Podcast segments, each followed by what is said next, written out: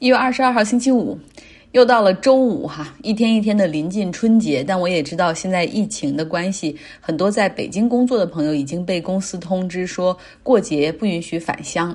又因为疫情的形式，有一些公司虽然不要求，但是地方上要求你要从北京这样的地方回来，你必须有七天内的核酸检测，以及返乡后可能要面临的两周的居家隔离等等。返乡难哈是一张火车票，而现在返乡难是一张核酸检测。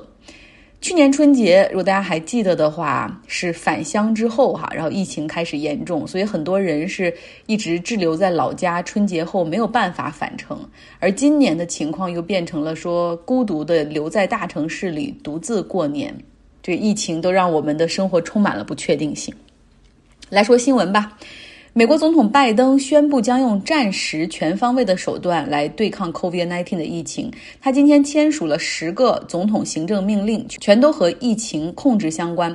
比如说，跨州的飞机、大巴和火车上面所有人都必须佩戴口罩，还有国际旅客在抵达美国之后要进行隔离等等。同时呢，拜登还公布了一份两百页的疫情相应国家战略。包括一百天内要接种一亿株的疫苗，大概能够覆盖六千五百万到七千万人。同时呢，拜登还启动了国防生产法，用政府暂时采购的那种方式，就是说跟这个供应商要要有这种优先处理订单，可以和供应商优先采购的这种方式。呃，比如去生产这种医疗防护所需要的 PPE，还有检测工具，以及疫苗生产和运送过程中所需要的这些辅料等等。生产国防法最早是在朝鲜战争的时候推出来的，起初的采购范围只限于军用物资。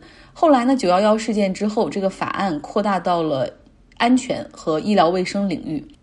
今天，白宫也恢复了例行的疫情说明会。美国传染病研究中心的主任福奇他出席，他说：“新政府对于疫情致力于是完全透明、公开且诚实的一个态度。”他说：“我们现在终于可以让科学说话了，让科学说话，哈，让这个数据说话。”福奇给大家带来一个坏消息，就是现在的这几款疫苗对已经在巴西、英国和。南非所变异的这几种病毒的有效率可能比预想的要低，而这几种变异病毒目前已经在全球的很多地方都开花，这包括美国、像日本，好像我们国家也有传入这种变异的病毒。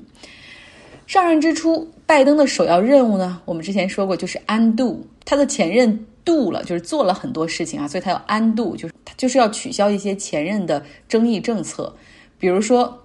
美国不会撤出世界卫生组织了，它将继续留在那儿，同时参与世界卫生组织所组织的全球疫苗计划，也就是向那些低收入的国家进行疫苗捐赠。同时呢，也还会继续按照百分之十五的比例哈给世界卫生组织来捐款，大概就是四亿美元的每年这样的一个规模。另外一个安度就是巴黎气候协定。拜登已经签了一封信，哈，就是给这个巴黎气候协定组织，要让美国重返。那在三十天之后正式会加入。来到欧洲，法国在做二零二零年的年终盘点的时候，我们讲过，法国努力的要去宗教极端化，有一些穆斯林呢，将其视为就是对他们的宗教的歧视和排挤。但是必须要这样做，因为在欧洲，法国的穆斯林人口是第一大哈，大概有五百万左右，而且确实有一些的这个清真寺的伊玛目，他在传教的过程中有很多极端思想。法国也是欧洲前往这叙利亚参加 ISIS 人数最多的国家。那马克龙现在推出了十点 Charter 方案，目前呢就是处于和法国的各大穆斯林社区征求意见的阶段。比如说，他要成立一个民间的伊玛目委员会，而让他们就是去更好的去甄别出传播极端思想的，呃，清真寺也好。然后伊玛目也好，然后把这些进行关闭或者整顿，同时要让法国的穆斯林社区和法国的社会价值观以及法律更加融合。比如说，在他们和社区人进行宣讲的时候，也要去宣传那种男女平等啊，然后婚姻恋爱自由啊等等，不能够再有像现在这样强制的这种父母强制的婚姻出现。同时呢，要在他们的传教的过程中要反对种族主义，要批评反犹主义。还规定任何清真寺都不该为其他国家的政治背书或者为其他国家发动的一些袭击而进行辩护，就是不要掺和政治的事儿哈。那根据目前法国政府的筛查呢，至少有三百个来自土耳其、摩洛哥和阿尔及利亚的伊玛目要被驱逐出境，因为他们是在传播极端思想。那法国马克龙政府所推出的这十点的方案，现在是有八个穆斯林社区表示支持，而三个表示反对。简单说一句，东京哈，东京的奥运会。计划呢是在今年的七月二十三号举行，但是现在眼看疫情在日本的发展、全球的发展，大家都认为说十有八九还会再次推迟。目前日本民调显示说，百分之八十的人建议就取消吧，就是办不办奥运会无所谓。觉得可能一个是疫情的原因，另外一个也是，就日本是一个低欲望社会嘛，就对这样的事情，可能好多人现在觉得很烦。那目前呢，日本每天新增感染也是到了一个小高峰，每天新增感染人数达到了五千六百人。接下来我们继续要听 Robert 讲述希特勒。希特勒是非常钦佩美国对于印第安土著的屠杀驱赶，也认为白人对待黑人的权利剥夺，哎，做的真好。只不过美国人啊，不是像我们这样就赤裸裸的表达我们的意愿而已，但他们做的就是跟我们想的是一套的。他也是在美国对待种族关系上学习和吸取了不少经验。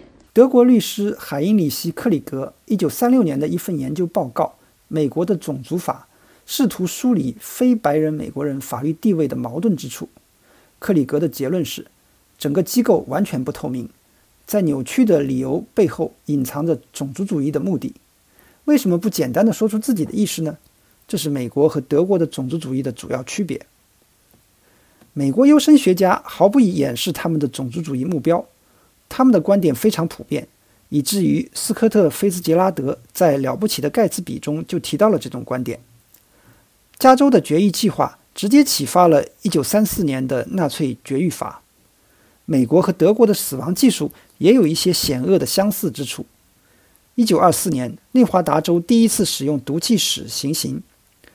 德国法本公司向美国秦安公司许可使用的一种熏蒸剂 Zyklon B 被认为是致命剂，美国人用它来为埃尔帕索过境的移民消毒。这个做法启发了德国化学家将 Zyklon B 的改良版用在奥斯维辛。后来，美国的毒气室配备了投放毒药的下料槽。该装置的发明者解释说：“抠动扳机杀人是一项很有压力的工作。”把药倒进管子里比较不容易引起不适，就像在浇花一样。奥斯维辛集中营也采用了同样的方法来减轻党卫军警卫的压力。当希特勒赞扬美国对入籍的限制时，他想到了1924年的移民法案。该法案规定了国家配额，并完全禁止大多数亚洲人入籍。对于纳粹观察家来说，这显示美国正朝着正确的方向发展。尽管美国对平等的言论似是而非，移民法在大屠杀中也起到了促进的作用，因为配额阻止了成千上万的犹太人去美国。一九三八年，在罗斯福总统呼吁下，召开了一次关于欧洲难民困境的国际会议，但没有产生实质性的变化。德国外交部在一份带着挖苦语气的回复中表示，其他国家会谴责德国对待犹太人的方式，然后又拒绝接纳他们，这令人震惊。成千上万的美国人在与纳粹德国的战斗中牺牲。尽管如此，人们对犹太人的偏见依然存在，甚至对大屠杀幸存者也是如此。乔治·巴顿将军批评了一些施舍者，那些人居然说流离失所者是人，而犹太人不是人。纳粹的顶尖科学家们对此更有体会。布莱恩·克里姆的《我们的德国人：回形针项目和国家安全计划》一书中。回顾了冯·布劳恩和他的同事们在 V 二项目中的阴暗历史。一九四五年，冯·布劳恩被捕后，他意识到苏联将成为美国军工联合体的下一个敌人，并精明地提出了一个高科技武器计划的想法。他能够在美国重建他的项目，于是他的个人记录被重新粉刷，反纳粹调查程序被绕过，他的移民手续被加速。然后，埃德加·胡佛开始担心国务院里的犹太阻挠者问了太多关于科学家背景的问题。参议员斯泰尔斯布里奇斯提议，国务院需要进行一次一流的氰化物熏蒸工作。这些令人毛骨悚然的事实，不过是纳粹主义历史的注脚，但是他们告诉我们更多关于现代美国的事情。在互联网上传播白人至上主义的宣传成为时髦。YouTube 是传播此类内容的绝佳工具，它的算法引导用户转向更具煽动性的内容。考虑到 YouTube 拥有几十亿用户，它可能是二十一世纪最强大的激进主义宣传工具。在 YouTube 上搜索希特勒，可以看到很多关于希特勒的视频。评论区可以看见很多支持希特勒的话。一九九零年，《名利场》杂志报道说，唐纳德·特朗普曾经在床边放过一本希特勒的演讲书。自从特朗普进入政坛以来，他多次被比作希特勒，尤其是新纳粹。尽管有时会发现一些相似之处，特朗普似乎在模仿希特勒的策略，即在他的下属之间培养竞争。他的集会是种族主义、仇外心理和自我欣赏的宣泄仪式。但两者之间的差异还是明显的，比如希特勒更有纪律性。值得深思的是，一个具有希特勒那种恶毒技巧的煽动家，如何更有效地利用美国民主制度的缺陷？他当然会有胆小的右翼政治家供他驱遣，他们是辛登堡、布鲁宁、帕本和施莱切尔的当之无愧的继承人。他还将有数以百万计的公民，默许难以想象的强大的企业监控网络。未来的艺术家、政客不会沉浸在瓦格纳和尼采的古老光环之中，他更有可能从新兴的流行文化中获得灵感。在漫画书和超级英雄电影中，有很常见的一种原型：一个普通孩子发现自己拥有非凡力量。这些漫画书和电影让青少年感觉到世界上有什么地方出了大问题，有一种魔法武器可以驱除魔咒。在纯善对纯恶的战场上，毫不起眼的局外人可以一举占据至高无上的地位。对大多数人来说，这样的故事仍然是幻想，是点缀日常生活的一种手段。然而有一天，一个冷酷无情的梦想家。一个有着为某样别的东西保留的模糊概念的毒夫，可能会尝试把隐喻变成现实。他现在可能就在外面，就在电脑屏幕的蓝光后面，准备好，走着瞧。Robert 的每次分享都十分有干货，有历史的横向和纵向的比较。周末的时候，老规矩哈，我会继续发他音频的完整版给大家。节目的最后是每周五的固定板块，Jessica 讲述德国。今天她要讲的两个字母是 S and T。下面我们来说一下第十九个字母 S。哇，以 S 开头的字母的话，啊，还真是有好几个呢。我们都觉得难以取舍。我们来说一下第一个，Siemens。是的，西门子。关于西门子的历史的话，我觉得。也不用太多说，因为他在国内的发展也特别好。其实我觉得，如果有西呃，就是呃刚毕业呀，或者说找工作的时候，其实还可以看看西门子的岗位，因为我有看过西门子的，就是这种人才培养计划。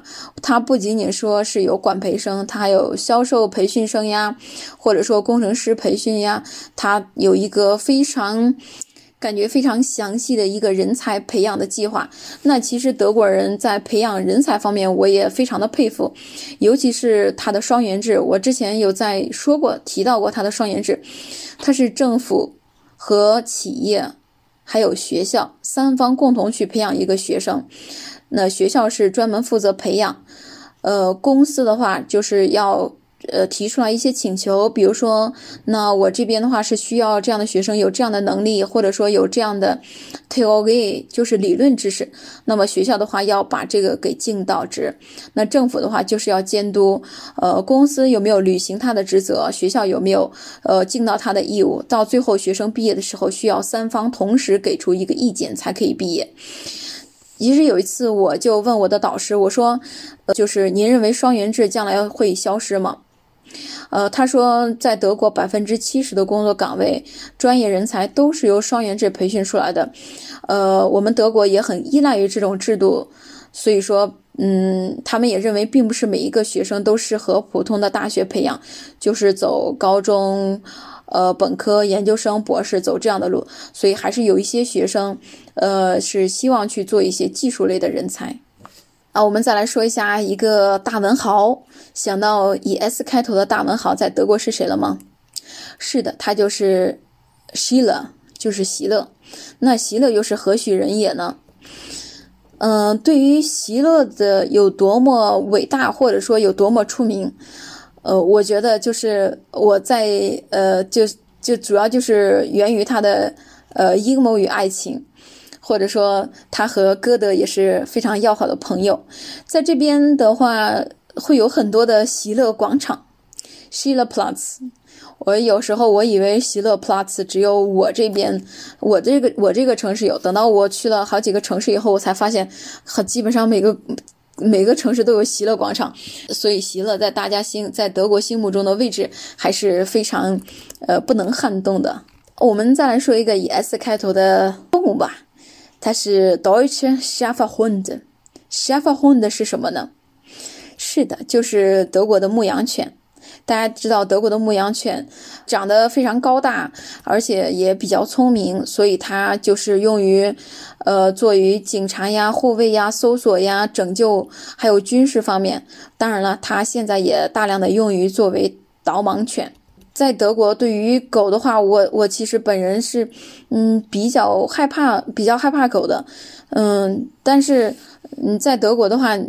坐平常坐公交车，经常在公交车上能碰见各种各样的狗，就是大呀，就是大的，甚至比我长得都高，然后比我都胖的那种狗，就是它，它在它在车上，我觉得就是，呃，我就是没有靠近它，就是一米之内，一米以外的时候，我已经感觉它的感觉到它的威力了，就感觉挺害怕的那种。但是它可以坐公交车，那德国的话，你买车票的时候也是有这个选项的，就是你你带狗了没有，或者说你带自行车了没有？那如果你带的话，你是需要给你的狗或者说自行车也买一张车票的。那如果你买了这个车票的话，你是可以带它上路的。还有一个就是说，这也是我后来才知道的。并不是说任何狗它都可以随时的随随便的就买了票就可以坐公交车。那在德国的话，狗也是需要上学的，这个狗必须得到专门的宠物学校，然后接受四十到六十个小时。呃，当然了，可能会有不一样，就是每个州会有不一样的规定，但是他需要上够一定学时的呃学，他才可以去坐公交车这样的。到目前为止吧，我还没有遇到过狗在公交车上乱叫。大家也可以到张奥同学的公众号去看一张图片，这张图片也是我在慕尼黑坐地铁的时候拍的一张照片。这个狗真的挺大的，我就坐在它位置挺远的地方，我都觉得它有它有非常。盛气凌人的、非常威猛的气质。呃，我们再来说下一个，下一个是第二十个，以 T 开头的 t a n Speed。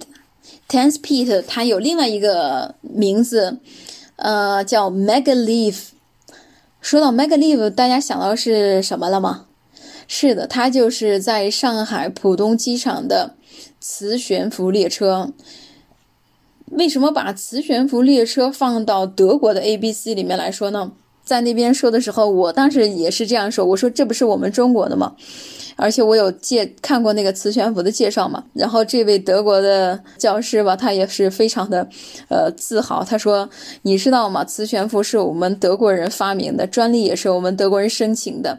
只是说德国的条件还有我们的人口，呃，环境。”不太适合建立磁悬浮列车，但是我们发现，在你们的上海是一个非常好的地方，呃，就是它的呃位置足够的大，然后人口人流量足够的多，于是就是这项技术就是应用到了你们上海，所以说就是他们也觉得这项技术非常的引以为豪，只是说这个技术在德国呃发明，在中国发扬光大。感谢 Jessica，每次听她的音频都可以学到很多。今天讲的这个。德国的教育体制中特殊的双元培养制啊，就是培养的这种技术工人，让我想起了我认识两个德国朋友，他们两个全都没有上过大学，但就是经过这样的职业技术培养，目前两个人都有很好的工作，在西门子哈，一个是在核能部门，另外一个是在电气自动化部门，两个人做的全都是办公室里的白领工作。呃，其中有一个，因为公司允许他们，就是会给他们奖学金，然后允许他们重返大学去深造。他呢还申请了公司的奖学金，去读了一个数学的硕士。我说你为什么读数学？他说就是喜欢。最近呢是草莓上市的季节，就是喜欢吃甜品的朋友可以去尝试一种叫做 Strawberry Roll 草莓奶油卷儿。我在微信公号张奥同学上发了图片。就我是很喜欢吃草莓，美国的草莓也挺便宜的，大概四美元一斤吧。但是很少有那种小的草莓，大概每一个草莓都像小拳头，像小孩的拳头一样大那样。然后个头不仅个头大，而且吃起来的口感也是这个果肉过于坚实了，甚至有的时候你一吃还有几分脆，就是脆感哈，像是有的时候我感觉闭上眼睛，好像吃的是涂了草莓酱的苹果一样。另外一个现在应季的食物呢是珍宝蟹 （Dungeness），很大的一只，大概一只两磅吧。像我那个蒸锅里就只能放下，只能蒸下一只。今天我去我们这边的一个东京鱼市，然后看到它正好是捕捞季上市，决定买一只试一试。店家就问我说：“你要什么样的呀？大的、小的，哪一只？”然后我就想到说。哎，我想吃蟹黄，我说我要一只母的，他就哈哈大笑说全部都是公蟹，因为这边的法律是禁止捕捞母蟹和小蟹。看来我是把我们国内养殖河蟹的那套想法完全直接带入了哈，就闹了笑话。那一只这种珍宝蟹的价格大概是二十美元吧，就按磅来算，九九点五美元一磅，呃，所以大概合人民币就是一百三十块钱，回家蒸锅十五分钟即可，肉多且肥美。希望大家在这个周末里都可以吃一点好吃的，慰劳一下自己。好了，祝你有一个愉快的周末。